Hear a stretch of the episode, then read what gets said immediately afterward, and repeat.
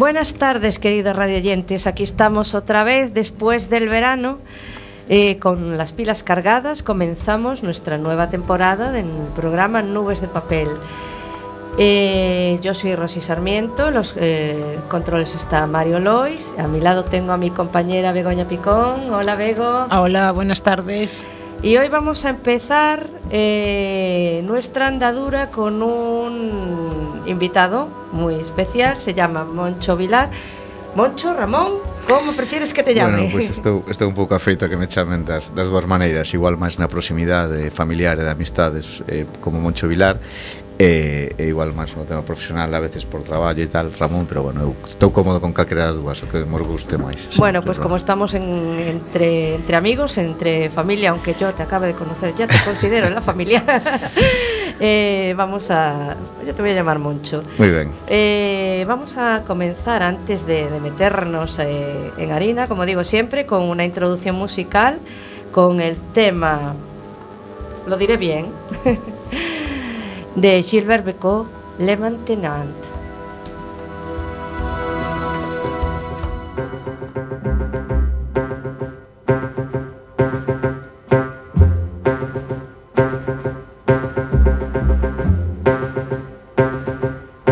Et maintenant, que vais-je faire de tout ce temps Que sera ma vie ces gens qui m'indiffèrent Maintenant que tu es parti toutes ces nuits. Pourquoi Pour qui? Et ce matin qui revient pour rien. Ce cœur qui bat. Pour qui Pourquoi Qui bat trop fort Trop fort. Et maintenant, que vais-je faire Vers quel néant glissera ma vie? Tu m'as laissé la terre entière, mais la terre sans toi, c'est petit vous mes amis,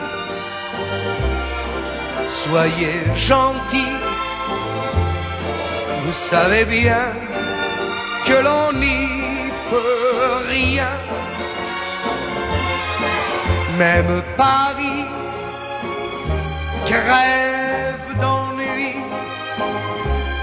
Toutes ces rues me tuent. Et maintenant, que vais-je faire? Je vais en rire pour ne plus pleurer. Je vais brûler des nuits entières au matin. Je te haïrai et puis un soir, dans mon miroir, je verrai bien la fin du chemin.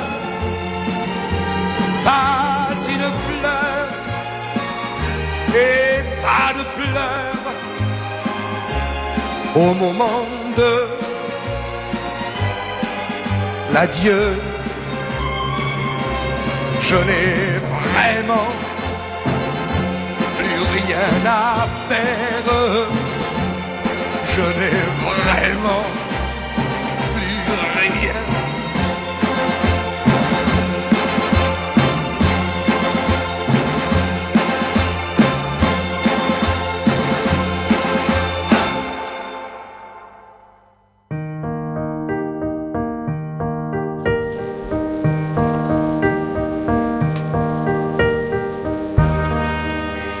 Bueno, eh, estábamos todos entretenidos aquí, eh, hablando con, Moncho en petit comité. Y ahora eh, vamos a extrapolar la, conversación para todos vosotros. Moncho Vilar, voy a dejar que se presente él mismo, porque tengo aquí un poco su biografía, pero aparte de que es xornalista, ha trabajado en diferentes medios, en comunicación, tiene dos libros publicados, pero eh, Moncho, ¿quién es Moncho Vilar? Ala, tú mismo.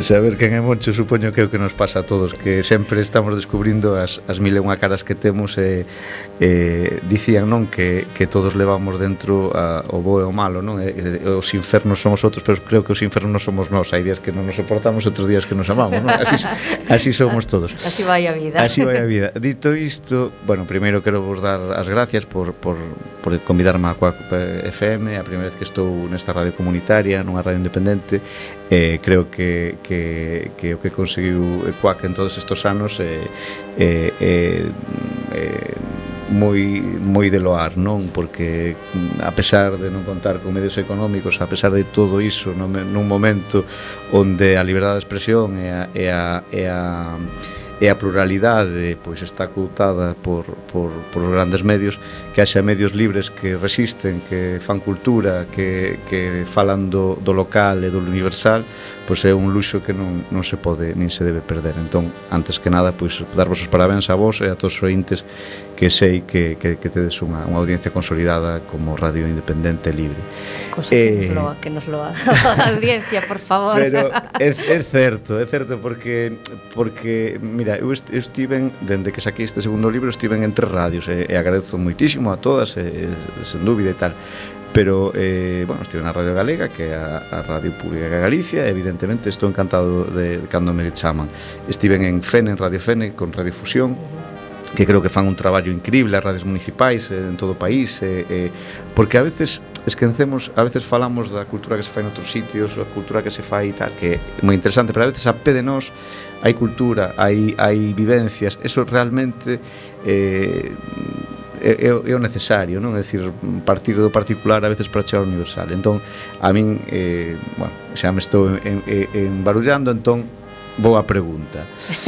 Des, despois, despois de agradecer. Va, vai ao centro, vai ao centro Va, de, de quen é Moncho. Está, va, vamos, está esquivando a pregunta. Vamos, vamos a hacer. É que é difícil decir quen son. A ver, o único que vos podo decir é o que di a miña biografía, que sempre... Eh, eh, unha cousa é como, como te vesti, outra cousa é como te ve a xente. Hai, hai outra frase, di, eu son tres. Eh, eu son tres, son eh, o que creo que son, o que miña nai... Eh, non, o que, o, o que eu creo que son, o que os outros creen que son e o que miña nai cree que son, non? Pois máis ou menos, é dicir, somos somos moi. Estaba recordando un pouco a Freud, non? Sí, é algo deso.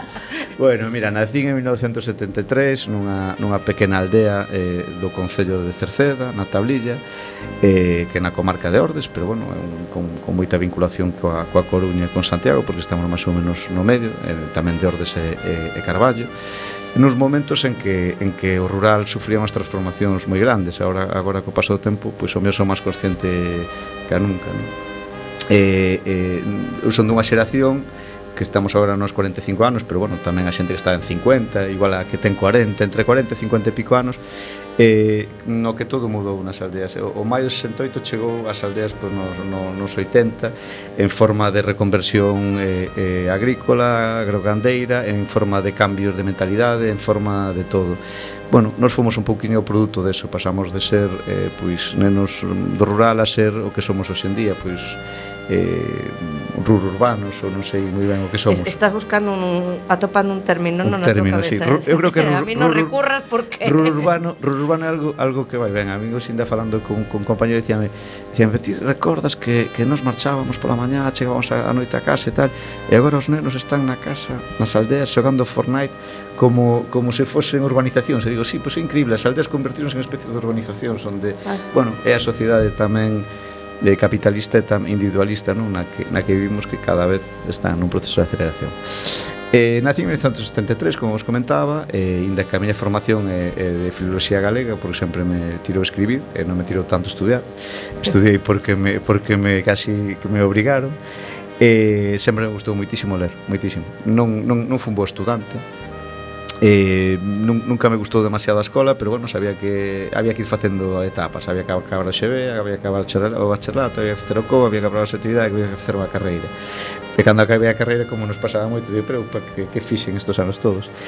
Entón, eh, o primeiro traballo que tiven non tiña nada que ver absolutamente con nada da carreira, pois estiven de, de oficial eléctrico nunha central hidroeléctrica, e para min foi unha das mellores cousas que me pasou, porque porque aprendín a ver a vida de outra maneira, Tamén e, e, e, e de, era un traballo que era a, a quendas en, en, en Arzúa e que me permitía tamén ler moito.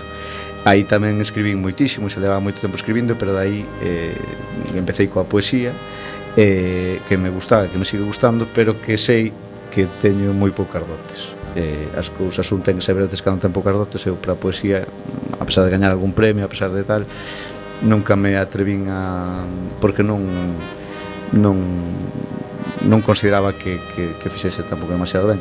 E... Perdoa, non considerabas ti, pero a xente que mm, alguén leería Mira, esa poesía, creo, veo, ti leiches claro, pero, pero, no, a mí non me deixou. No, eu supoño que non, porque non a lin casi ninguén, pero mira, conto, porque agora que estaba dicindo Begoña nos deixou, eu chego un momento, é dicir, eh, presentei a concursos eh, por puro interés económico poéticos. Isto ben co digas, eu tamén hai. Hai que, hai, as cousas hai que dicilas como son. A papán a mí no viño. Entón, sí. claro, con 20 e pico anos que che dean mil euros ou equivalente a eso, claro, pues, claro para, para claro. nos era, era tal.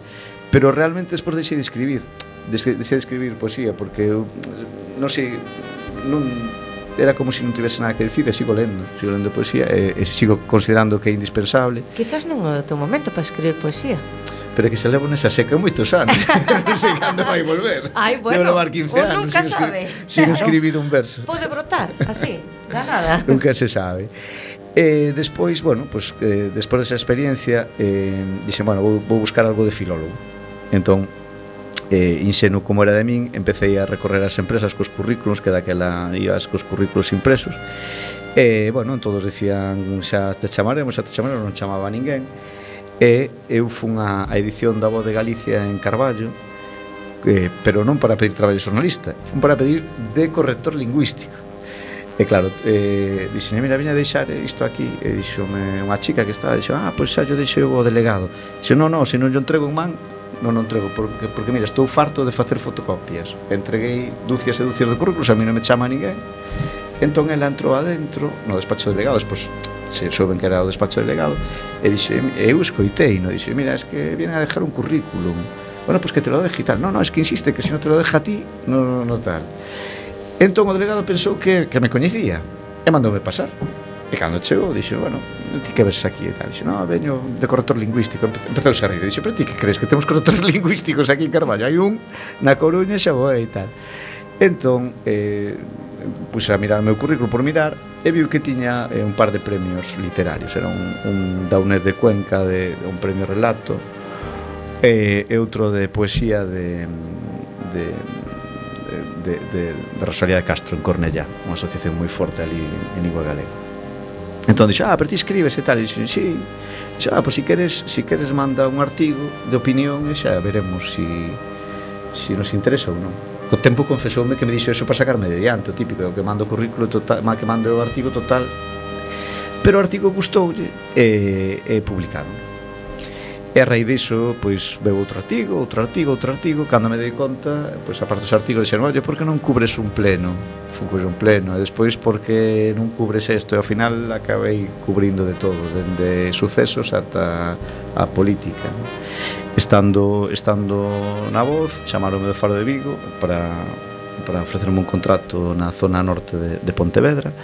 Eh, como redactor marchei para, para Lalín e despois ali pois, eh, chamaronme para, para dirixir Vieiros eh, que era un, bueno, un medio naquel momento referente en, no punto de vista digital e foi unha aposta que fixen e despois dali a 4 ou 5 anos ese, eh, en plena crise do 2009 2010 2008, perdón, no, 2010 eh, quebrou todo e eh, eh, eh, tuvemos que volver a reinventarnos. Eh, e así máis ou menos de todo eso é un pouco o produto estes libros tamén. Si iba a preguntar, é que ade, adiantaseme este home. Pregunta, si me pego que me Non me, non me advertiches isto. A ver, veña, veña, veña eh, Ben, O primeiro libro, Os televisores estrábicos, Morro Coco, o título, escacho de risa. non sei se é en tono irónico, se non, de que, bueno, de que vai? Eh, bueno, como surde? O dos televisores estrábicos eh, son, son relatos precisamente cando se publica en 2014 eh, para min é nun momento vital eh, moi crítico e tamén bonito a vez era en 2010 eu perdera o meu traballo tiña un traballo máis ou menos pois bastante ben remunerado e, e, e bastante estabilizado. E a miña muller tamén tiña un traballo bastante estable naquel momento, pois naquela crise perdemos os dous o traballo. Ela estaba embarazada e íbamos ter o primeiro nen.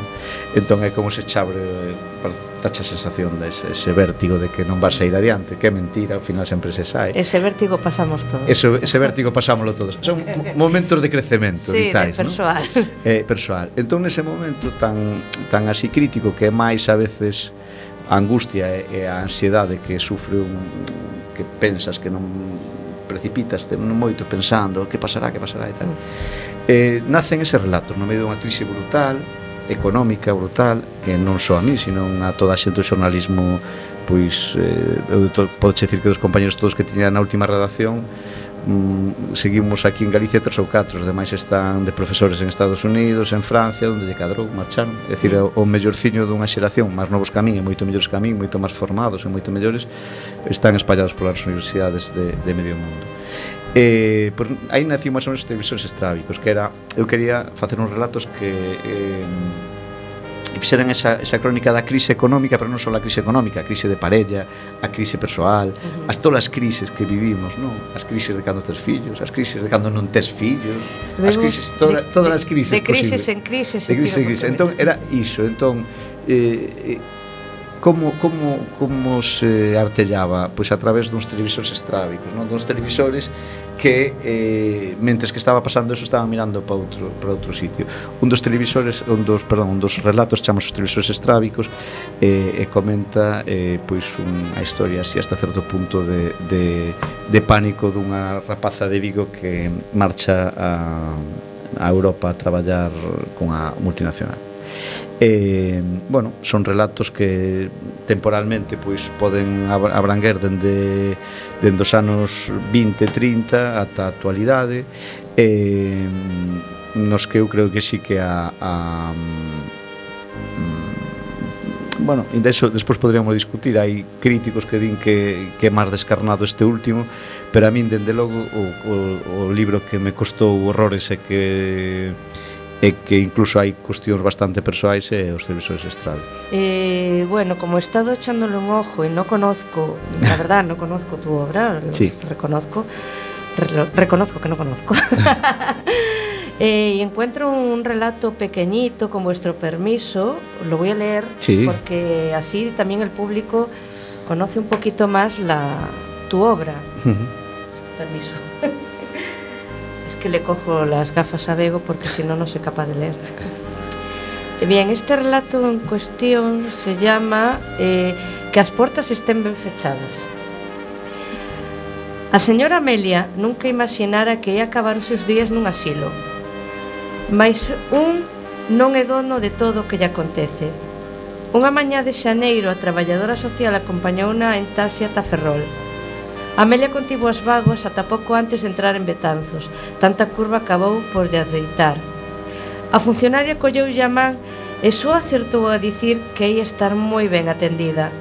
Entraron na autoestrada e o taxista que tamén, ao seu xeito, a intentar animar, subiu o volumen á radio. Nun debate estrondoso, os comentaristas falaban de economía con evidente enfado. O 2012 ia ser igual ou peor que este ano máis paro, menos liquidez e consumo das familias. Era preciso cambiar o modelo, estaba esgotado. As voces pasaban unhas por riba de outras, o moderador pedía orden inutilmente. As reformas teñen que ser profundas, hai que flexibilizar o mercado laboral. Precisamente España, Grecia e Portugal son os estados da Unión Europea con un maior curto despendimento. De O de adiar a idade da xubilación aos 67 anos foi un pequeno paso adiante, pero fan falla moitas máis reformas. Os cidadáns teñense que concienciar que desta crise non nos vai sacar papá Estado. Temos que facer sacrificios porque o principal é sermos máis competitivos. Iso só se logra traballando máis e mellor. Estamos vivindo a peor crise dende 1929, sentenciou con voz grave outro dos expertos. Tan axiña como comezaron os anuncios publicitarios o taxista baixoulle volumen a radio e fixo en voz alta as súas propias reflexións económicas. A culpa é toda da política. Os políticos veña a papar e meter impostos para seguir papando. O que sobran son funcionarios. Se un mandase, botaba metade delos a puta rúa a traballar. Hostia, a domear o lombo. Hai que traballar para esa panda de moinantes De fodernos xa se encargan os de Facenda. Non se pode nin facer un carto en paz. Haberá funcionarios que traballan e outros que non como haberá taxistas que declaran todas as viaxes que fan e outros que non. Saltou malhumorada a traballadora social dende o asento de atrás. A señora Amalia non atendeu a discusión. Estaban entrando en Ferrol e ollaban nerviosos edificios que se vían a un outro lado das rúas Finalmente, o taxi detívose frente ao centro xeriátrico.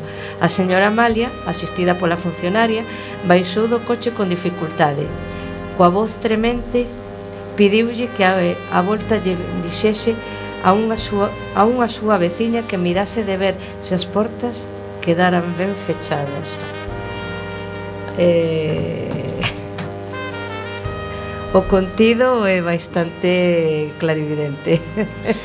Sí, eh, antes cando me preguntabas tamén sobre as crises e demais, e, bueno, ese relato é bastante obvio tamén, eh, eu sempre definí ese libro como caras ves, é dicir, eran máis ou menos cando se publicou ese libro levaba como 12 anos ou así no xornalismo e a veces eh, evidentemente eh, cando publicas algo as noticias eh, que traballas para empresas pois tam tamén estás limitado evidentemente a unha liña editorial a unhas a unhas coordenadas non? que teñen os medios Eh, pero moitas veces pensabas que hai caras ves que nunca saen nos xornais é dicir, nós sacamos eh, cando hai un incendio no edificio cando hai mm, subo IPC ou deixa de subir o IPC ou todo demais pero esquecémonos que detrás desas noticias hai persoas e que o realmente a veces interesante son esas historias, non? Sí, que non as coño. historias de vida, as historias uh -huh. de vida eh, coido que toca facer outra introdución musical e despois voulle dar paso a Bego que como coñece moi ben a Moncho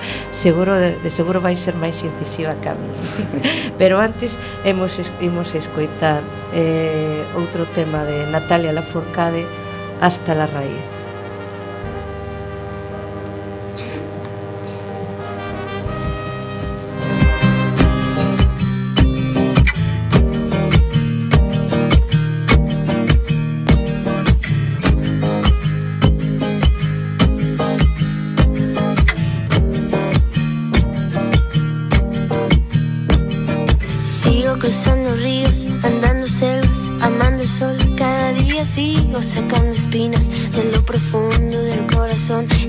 Sigo encendiendo sueños para limpiar con el humo sagrado cada recuerdo.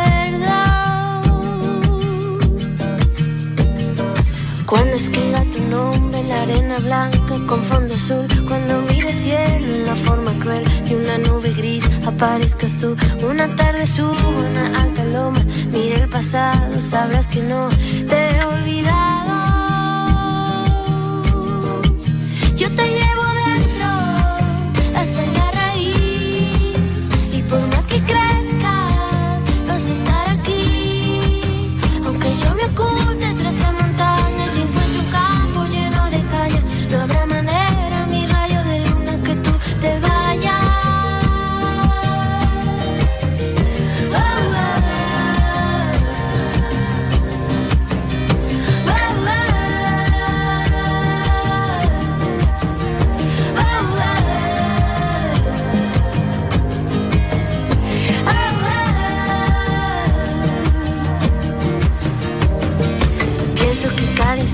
sobrevivido al caminar. Y cada segundo de incertidumbre, cada momento de no saber, son la clave exacta de ese tejido que ando cargando bajo la piel, así te protejo,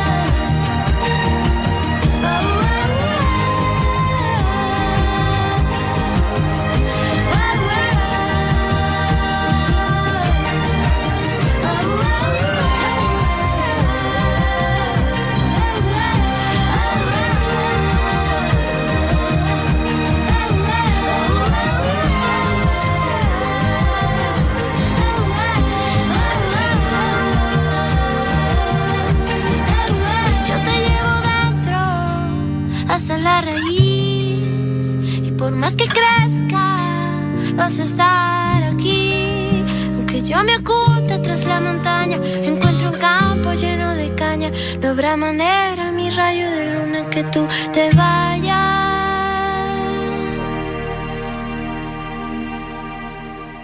Escoitas Cuac FM 103.4 Nada que ver Emisora comunitaria de A Coruña A emisora dos cidadáns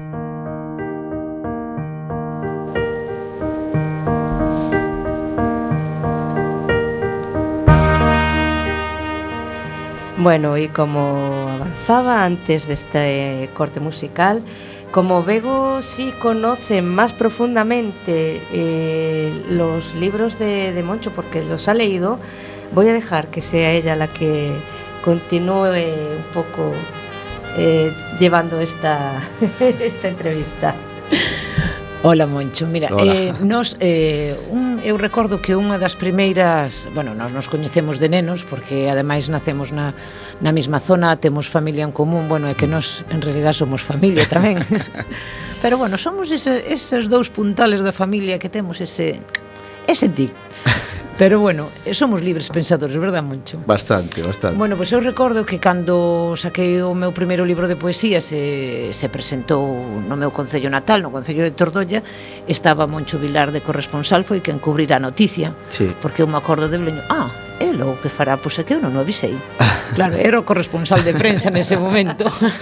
Mediante. E el fixera, bueno, con moito agarimo, eh, fixera pois, as crónicas de, da presentación. Home, era, era un día grande, tampouco se presenta libros todos os días na comarca, era... era e, e consciente da, a verdade é que, mira, recordo con moitísimo cariño porque ademais, bueno, eh, a xente se volcou un montón, había sí. un montón de xente, e máis, moitísima xente chamaba sí. a casa de meus pais, é que non podemos ir porque temos isto, ai, canto sinto, pero moitísima xente chamou a casa de meus pais.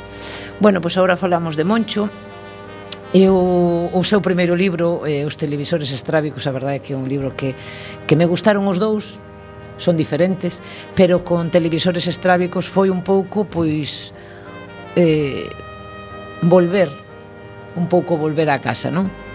Porque, bueno, tantos escenarios como... Eh, pode ser non persoaxes, pero si sí os escenarios sabes perfectamente don donde están, como eran, eh, o falábamos antes aí a micro cerrado, que non é, o dicía Moncho, verdad? non é o mismo que lea ese libro, pois unha persoa eh, da comarca de Tordolla, Cerceda, máis ben Cerceda, eh, unha persona que non sea dali, porque aparentemente que a mí me, me levou un pouco as miñas orixes, pois eh, a zona da Cerdeira, na Tablilla, eh, donde eu iba a casa do, dos meus tíos, eh, todas esas vivencias de nena. A min, desde logo, é un libro que me, que me deixou pegada. pois, deixou pegada, sí. Eh, eu creo que, que é o que che dicía antes, bueno, eu creo que, que é un libro evidentemente eh, grandil, que é o sitio que, te, eh, que se fala del é un trasunto de Rodís, evidentemente ser é Rodís, non lle quixen chamar Rodís porque bueno, tamén había había imaginación. Eh, Nós somos dun, somos dunha comarca, dun, dunha zona que, inda que ser rural, temos moitísima relación coa Coruña, con Santiago, é dicir, de mm. feito, de feito a maioría andamos desperdigados fora da, fora da casa, non? Somos como indios cheroquis que, que como digo, sempre só volvemos para, para enterrarnos, non? Como, como de outro, pero, pero bueno, a cabeza evidentemente, eu, eu creo que así, donde un vive e donde foi feliz, e inda que tamén o pasara mal a veces porque a vida non tal pois tende a, a idealizalo non? É o, o especie de macondo de cada un e, e, e inda que eu son consciente que despois cando volves nada é como que foi porque as cousas non é a mesma xente as, as cousas mudaron e, e demais. Entón eu, eu para min era un, unha especie de pequeno tributo tamén a, a toda esa xente anónima e a, a moitos dos que si, si escribo é porque antes alguén me contou historias e, e sin, sin toda esa xente maravillosa que moitas veces iletrada e, sin ir á escola, sin demais e, pois que transmitiron unha, unha forma de ver a vida. Nós xa vivimos unha vida máis urbana unha vida eh, pois, pois eu a, como digo sempre as, as últimas vacas da miña casa e nós tiñamos dúas vacas que tampouco non tiñamos máis pero meus avós tiñan unha tenda recordas perfectamente cando marcharon no, eu tiña 13 anos no ano 86 que foi a entrada na Unión Europea entón había a reconversión entón era a selección natural que daban os fortes e marchaban as, mm. as granxas que non eran tal bueno, a nosa era auto, autoconsumo total e, e todas esas experiencias esa, eu recordo a, a miña aboa eh, mm, vela chorar porque marchaban as vacas, as últimas vacas, porque ela era a súa forma, a miña aboa morreu con 107 anos. Era unha, unha muller eh, analfabeta que aprendiu a ler o xornal La Soa e apenas sabía asinar, non sabía escribir, só sabía, mm. só sabía asinar. E quedou orfa con oito nove anos. E, e con 10 anos pois traballaba nas nas estradas, pois eh, levando ya aos obreiros, levando ya comida, levando ya todo iso. E, bueno, unha xeración que non ten absolutamente nada que ver coa nosa.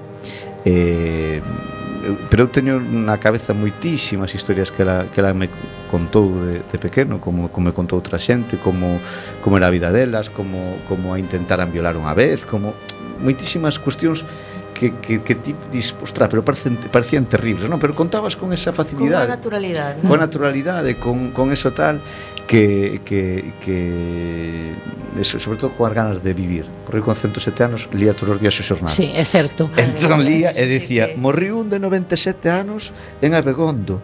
Ainda non era tan vello. todos, todos os que eran de menos de 107 eran, eran moi novos.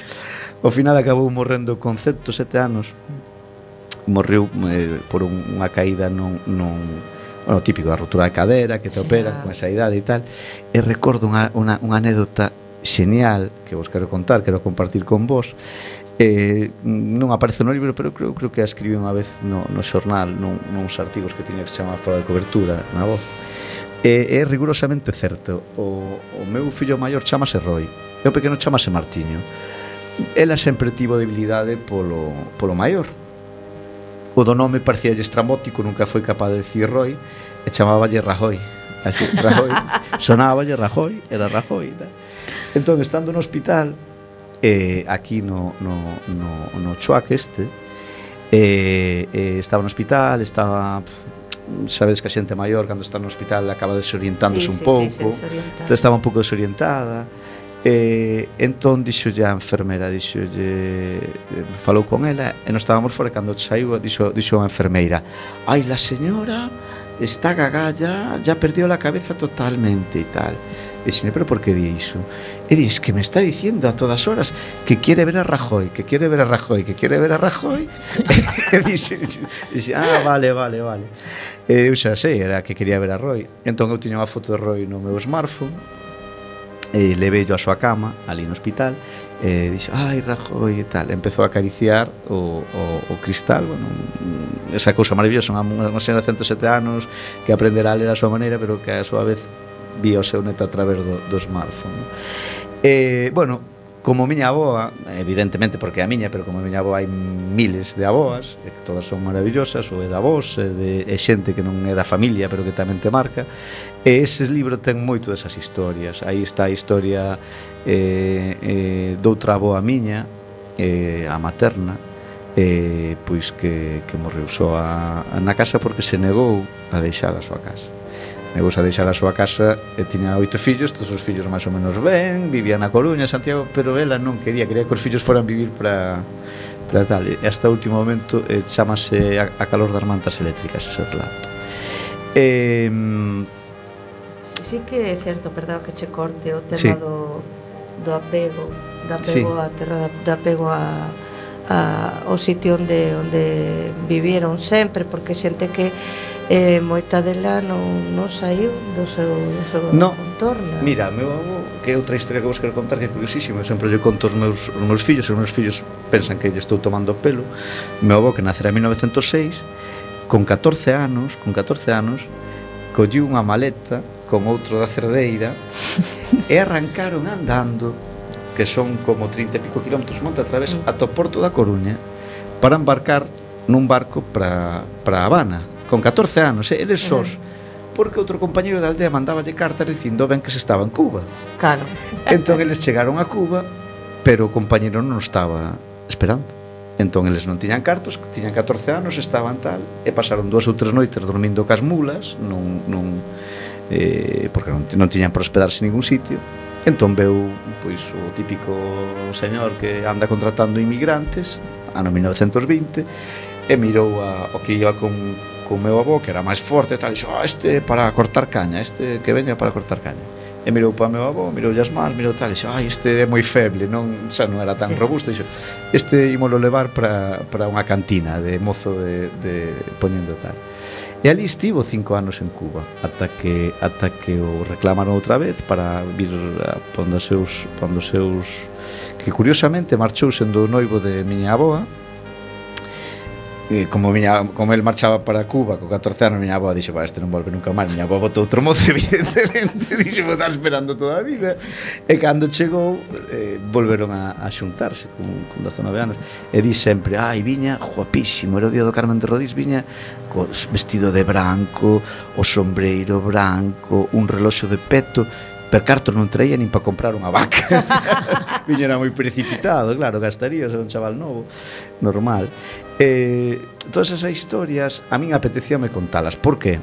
Porque eu sabía que eu son dun mundo que xa non que non existe. Eu era éramos os últimos eslabos dun mundo que xa non xa, é diferente, non é ni mellor nin pero é diferente. É diferente, vai cambiando. Eh, eh, eh, e bueno, era hasta certo punto unha homenaxe a iso e eh, eh, consideraba que era de xustiza pois pois tratar eso tal. Foi grandil e a, a crítica, algúns críticos eh,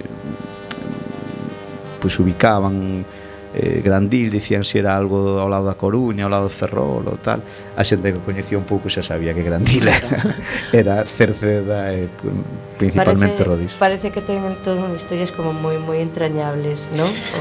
Sí, son algunhas son duras, é dicir, non eh, aí non se é un libro que, a ver, é un libro que por exemplo eh, tamén cambiou vivimos nunha sociedade agora mesmo que quizáis é máis eh, puritana, entre comillas, ou máis hipócrita do que era hai 20 anos, eh, e incluso en algunhas cousas, vou dicir, incluso eh, máis hipócrita e máis puritana que na época do mellor das nosas avós ou bisavós.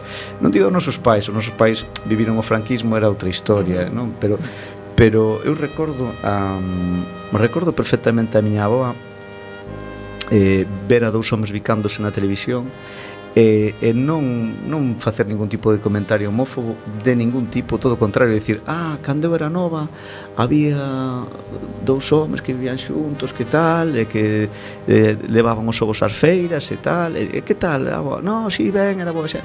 non había eses prexuizos, a veces, é dicir, es, houve moitos prexuizos eh, moi duros que, que foron produtos de 40 anos de ditadura, evidentemente, non, non de outra cousa.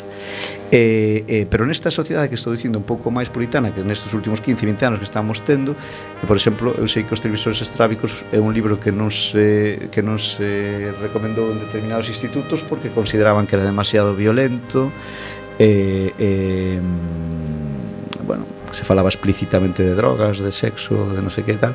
E bueno, é increíble, despois os rapaces xogan ao Fortnite e non é violento con sete é anos. la non? doble moral en la que Claro, vivimos, non recomendas un libro cuando puedes encontrar todo eso Efectivamente, ahí efectivamente. Pero red. sí, eu creo que é entrañable, con, con momentos duros, evidentemente, pero creo que sí que sí que é un libro mm, quizá é máis entrañable que outro. Antes decíanos, Moncho, ao principio, que eu escribo gracias a que outros me contaron antes. É certo, eu recordo a súa aboa tamén. Mm. Eh, era unha pasada porque que podías estar falando con ela 24 horas que seguía falando sí, sí, e contándoche porque cousas. Seguramente tiña porque moito que contar. Sí. Moito tiña e que eh, podías estar días e días con ela grabando todo o día e non paraba de contar. Por eso que eh, é certo que esas as aboas nos contan e, e eu por exemplo tuve en o meu avó ao meu avó Benito que era mm. era unha pasada de contador de eh, bueno, morriu xa cando eu xa eu estaba casada, pero bueno, eh,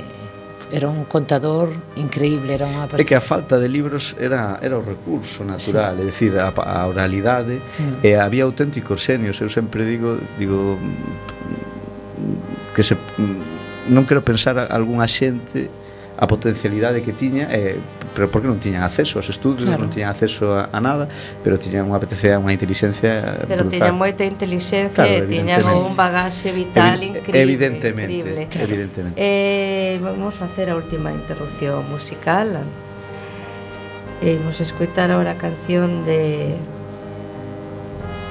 Irma Cuesta eh, La última noche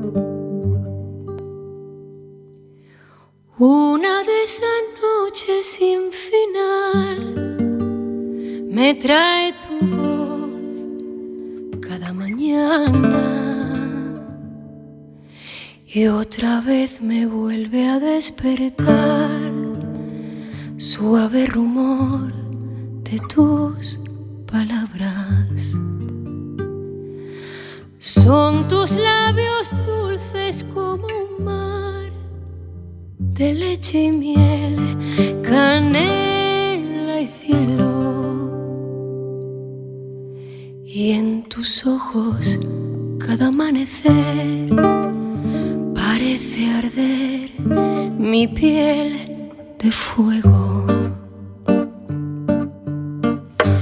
No puedo pensar vivir sin el ancho de tu espalda sobre mi sábana inquieta.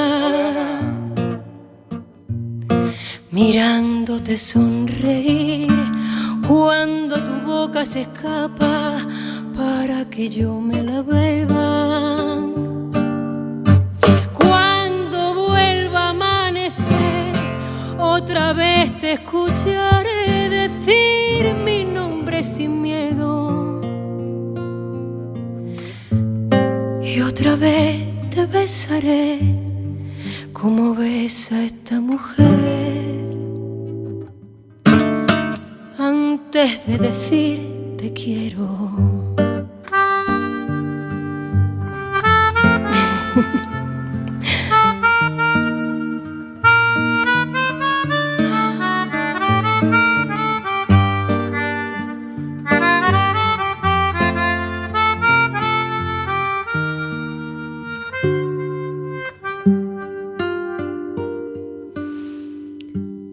Pasarán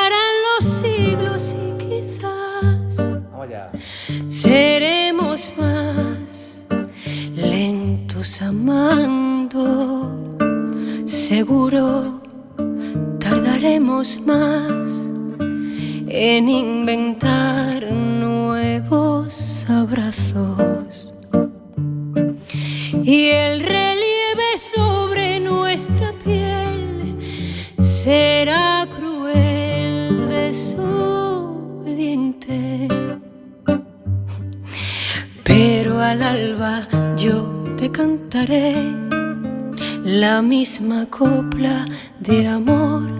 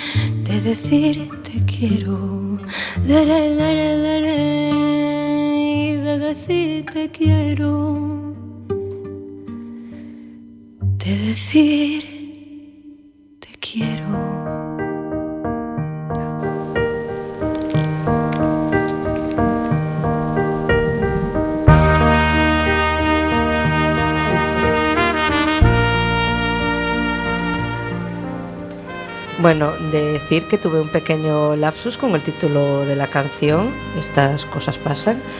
no era la última noche, sino una de estas noches sin final, algo parecido. Bueno, retomamos. Eh, estábamos hablando de un montón de, anécdotas. eh, quiero que, sí, Moncho, cuenta esta que, que nos acabas de decir ahora, micrófono cerrado, que parece moi... A, a da tenda. A da tenda, a da tenda. tenda. Bueno, a ver, parte, parte de, de, da, da narración ou de, de ser narrador é de, de como neno pequeno pois pues, estar vendo por a nosa tenda como por calquera tenda pasaba moitísima xente eh, pois, pues, para comprar un par de, de varas que se decía daquela de, de tea que eu creo que non equivalía a un metro creo que equivalía algo menos e pois igual botaban ali a, a tarde, non? Pois dende dende xente que viña a queixarse pois pois, pois do veciño por un problema de lindes ata, bueno, era como todos os comercios nas aldeas ou nosotros ou nos barrios, que é unha especie de, de necesidade de falar que temos, non? De, de botar fora da.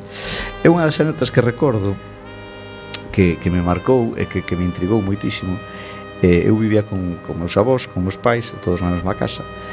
E, eh, e un día chegou un señor que era dunha aldea de cerca, ali na Silva, e, e viña completamente demacrado, un señor maior, tusindo, bueno, con, con moi mal aspecto.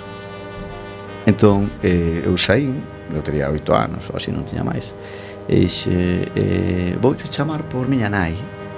E dixo, non, non, non, non chamas por tua nai. Ah, pois chamolle por meu pai. Non, non, non, non chamas por teu pai, chama por teu avó. E meu avó estaba na finca, porque tiña que estabas e tal, e di, ai, un señor e tal, que, que, que quere falar contigo.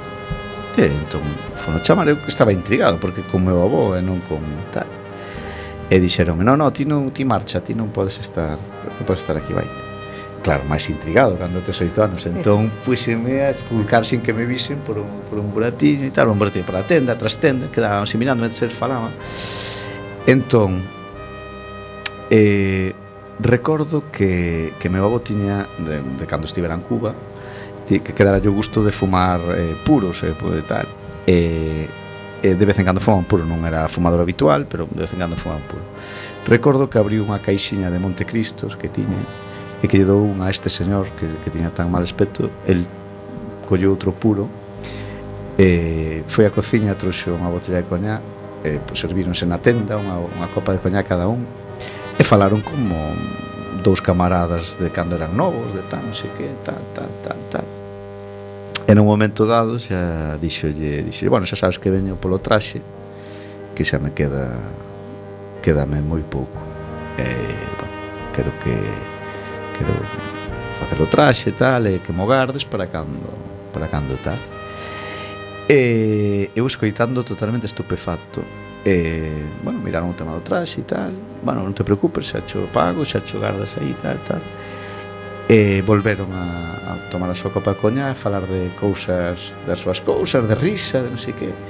E a min deixoume totalmente eh, alucinado, non? Porque eras consciente de que era un home que viña eh, que, que estaba terminal eh, pero a mesma vez a naturalidade, non? Coa que se vivía, non? É dicir, sí, sí, como sí, sí, como sí, algo asu, como algo asumido e como algo como algo tal.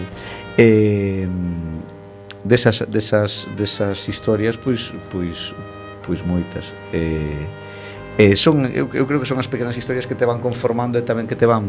É que a mirada, eh, digo yo, la mirada de, de tuya como niño, ¿no? Tenía que ser un pouco chocante con, la, con lo que estaba... Todos os nenos, todos os nenos, eh, eu agora que teño fillos a veces preocupame pensar o que pensan eles, eh, porque eu sei que os nenos a veces pensamos que, que ah, o neno tal, os nenos teñen un universo na cabeza e están conformando a súa identidade. Sí, eso es verdad. E cousas que a veces a nos nos parecen pequenas para eles son auténticas auténticos eh, dramas. E, e, e bueno, e, e, supoño que a miña ollada de neno é como xendíos nenos terán outras, outro tipo de olladas que tamén estará conformándose non? Bueno, pois como o tempo vai pasando vai eh, dedicámoslle, eu creo que lle dedicamos moito tempo aos televisores estrábicos e sí, agora temos pasado. que falar sí, deixámolo xa ese espazo coberto e agora falanos un pouco pois esta última obra, Un peixe no parqué Que é un peixe no parqué? Un peixe no parqué é a, a, a é quizáis unha é, a ver, eu vou dicir que me gusta máis este libro como sempre, cando un, cando un escribo o seu último libro sempre lle parece o mellor pero a min, eh, eh, conforme no primeiro tiña gana de, de render hasta entre comillas unha homenaxe tamén era para min moi duro por a época de crise que era, sin embargo este, este libro eh, para min por lo menos dun punto de vista personal, foi un, moito máis precenteiro a hora de escribir non menos duro, despois ao mellor de, de contidos, pero, bueno, porque era a visión que tiña alrededor. Eh, é un libro que eu non sei se definilo como un, unha novela ou un libro de relatos. Son, poden ser relatos que se van enfiando e xiran alrededor dunha parella que vai a un centro comercial eh, alrededor deles vanse tecendo moitas historias que se abren cara a outros lados non? Eh, de actualidade todas eh, eu creo eh, ou polo menos o, o que intentei é un, un libro eh, quizás moito máis traballado do punto de vista eh, de forma que o, que o primeiro moi, moito máis pulido intentando unha linguaxe moi clara moi faciliña de ler eh, buscando eso que a veces eh, resulta máis difícil que que a prosa máis complexa, non? Porque é purgar, purgar, purgar ata que buscas o o, o, o, o que queres. Eu nesse sentido estou moi satisfeito, co, cun peixe no parque e inda que por agora leva só tres meses rodando inda non cumpriu ben os tres meses eh, que leva rodando fixen só dúas presentacións unha, unha na Coruña outra en Carballo ahora farei pronto en Santiago en Betanzos, en Vigo, por aí ahora no outono que sí que moveremos un pouco máis. Eh, é un libro que, que bueno está é, é como un segundo fillo. No primeiro volcaste si ten algo de febres capas correndo para o materno. Eh, antes de metelo na bañeira eh, poso o termómetro a canto da está a auga e eh, o segundo metelo na bañeira e se berra xa sabes que está moi quente pois con este libro pasa algo parecido. Eh, confío moito nel eh, estou seguro que vai funcionar eh, bueno, que vai funcionar que, que el vai ter unha vida propia e eh, eh, entón hasta certo punto xa non o considero case, case, case eu creo que o mellor do, do libro vai vir nos próximos meses eh, eh, eh, creo que sí que... E de que nos falas eh, neste libro? Bueno, pois é un libro que, que teima un pouquiño nalgúnas, nalgúnas historias xa de antes, pero que a diferenza en que todas as historias son actuais, uh -huh. completamente actuais, contemporáneas, ocorren nun lapsus de tempo máis ou menos pequeno, e hai, eh, son múltiples historias que se van intercalando entre elas, no que se fala da incompresión nunha parella, das dificultades eh, a veces cos fillos, eh, dun pequeno camello eh, traficante de drogas en, en horas baixas, eh, de dun, dun bibliotecario frustrado. Bueno, son moitas moitas historias postas en límite, todos teñen en común en que se entrecruzan entre eles ou que se coñeceron en algún momento da vida. Non?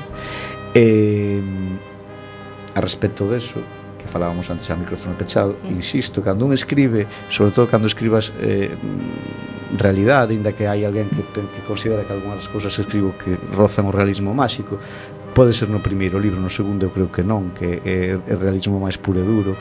Eh, a, a xente tende a pensar que é a túa vida, que o que escribes é a ti.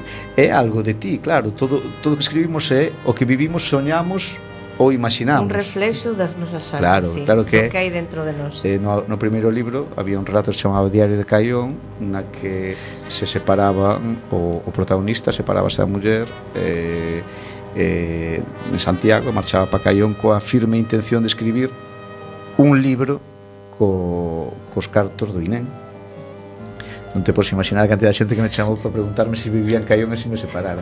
Bueno, a mí, a mí me preguntaron, eh, ti sabes se se separou moito? Sí, sí, sí, sí. Yo, oh, no, hombre, sí, sí, eu non sí, sei, sí, que, eu, que eu sepa non, pero sí, bueno. Sí, sí. sí. Xa me, e miña nai dime, ai, pero que as cousas bonitas que hai para escribir, escribes esas porcalladas. Eso me esas, a min. Esas, esas cousas de, de cama e tal, pero mamá, eso non me pasa a mí todo. Eso mo dixo a min o día da presentación do teu libro, A min este non me gusta tanto. Fala de cada porcallada. Eu entendo, dime sempre, pois non podías escribir como Ana Rosa Quintana. Eu estou intentando, pero ainda non me sai. Non se sabe. Estou no camiño, estou no camiño. Eh... E espero, mamá, non ves que Ana Rosa Quintana xa ten case 60 anos? Claro, pero eu non podo escribir como ela.